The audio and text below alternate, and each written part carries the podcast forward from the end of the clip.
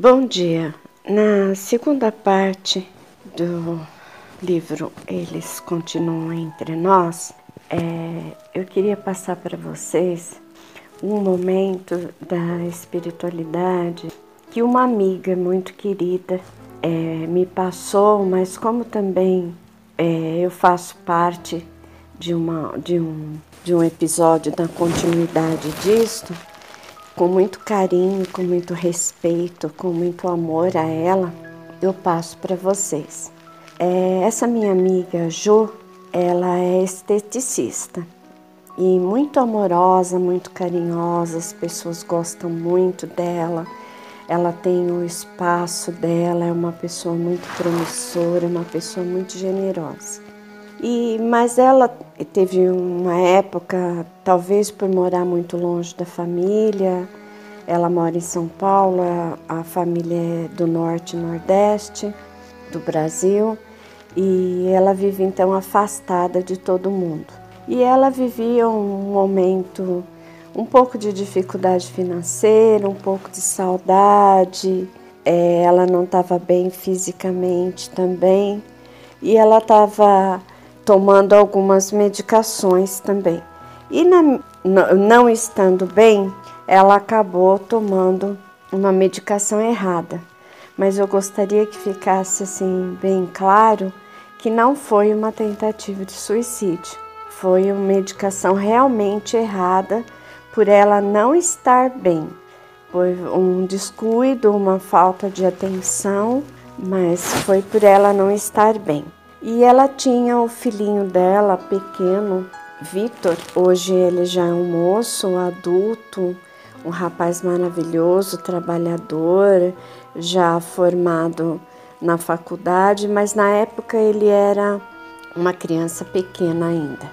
E ela tomou essa medicação e acabou caindo inconsciente. No que ela caiu inconsciente, um amigo espiritual apareceu e falou para o filho dela, o Vitor, vai lá no portão, abre a porta, vai lá no portão e grita socorro. Socorro que a minha mãe desmaiou. E ele falava assim: Não, mas eu não sei gritar socorro. E ele falou assim: vai lá no portão e grita socorro. Eu vou com você, eu te ajudo, porque a sua mãe precisa de socorro. E aí o Vitor abriu a porta, saiu no portão e começou a gritar socorro, baixinho. E ele repetia no ouvido do Vitor: grita socorro, é para você gritar, é para você gritar. Aí o, o Vitor começou a gritar, achando que era brincadeira, e o amigo espiritual falando no ouvido dele.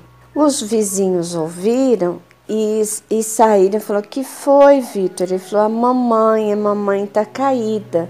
A mamãe tá caída lá dentro. E os vizinhos então foram, é, entraram, foram socorrer e encontraram a, a minha amiga Jo realmente desmaiada. Houve o socorro, ela ficou bem, graças a Deus, ela está ótima até hoje. Mas o mais interessante foi que quando os vizinhos começaram a chegar, a vir, é, o Vitor falou para este amigo espiritual: entra dentro do guarda-roupa e se esconde para ninguém te ver. E o amigo espiritual dele atendeu a ele, né? E depois, quando a Jo já estava melhor, é, que ela já estava em casa, socorrida, estava bem, ela falou para ele: é, Vitor, como você teve a ideia de pedir socorro? E então ele contou para a mãe que tem um, tinha um amigo espiritual que se chamava Henrique que estava sempre lá com ele, brincando, conversando e ensinando ele, e que tinha falado para ele sair no portão e gritar socorro para a mamãe. E ficou com ele e depois se escondeu no guarda-roupa. Então ficou bem claro, bem evidente o auxílio, o amparo espiritual nesse caso e uma coisa muito linda, porque ela pôde ser socorrida, ela pôde ser salva através do filho pelo amigo espiritual. E na parte que eu entro nisto, foi na mesma época, é, eu acredito que no final, mais para o final deste mesmo ano, nós estávamos conversando muito sobre isso e ela tinha me descrito esse episódio todo. Gente, nós conversávamos muito sobre espiritualidade e todas as vezes que ela ia em casa, o Vitor ia e brincava com o meu filho Gustavo. E eles, eles se divertiam muito, eles gostavam muito de ficar juntos. E um dia o Vitor, logo pela manhã, chamou a mãe dele e falou assim: Mamãe, é, eu preciso ficar mais perto do Gustavo, ficar bastante tempo lá com ele. O meu amigo Henrique falou. E ela falou: Por que, meu filho? Mas o que está acontecendo com o Gustavo? Ele falou: Ele vai mudar, mamãe. Ele vai mudar para bem longe. E depois nunca mais a gente vai conversar direito. Nós vamos, a gente vai se ver, né? Ele falou: Nós vamos nos ver. Mas nós não vamos mais ter essa amizade que nós temos hoje. E a Jo não sabia que eu estava me preparando para mudar de São Paulo para Franca. Então eu contei para ela que nós estávamos nos preparando e que era mais uma das confirmações que eu tinha que eu deveria realmente me mudar e que então o Vitor e o Gustavo brincassem bastante. E o Vitor chegou a falar isso para o Gustavo na época, logo que ele entrou em casa, ele falou. E eles brincaram muito, semanas seguidas, é, quase dois meses seguidos, muito, muito, muito, muito juntos. E é, quando nós nos mudamos para Franca, o Vitor é, ficou afastado do Gustavo. O Gustavo é, formou novas amizades em Franca, que são amigos dele até hoje.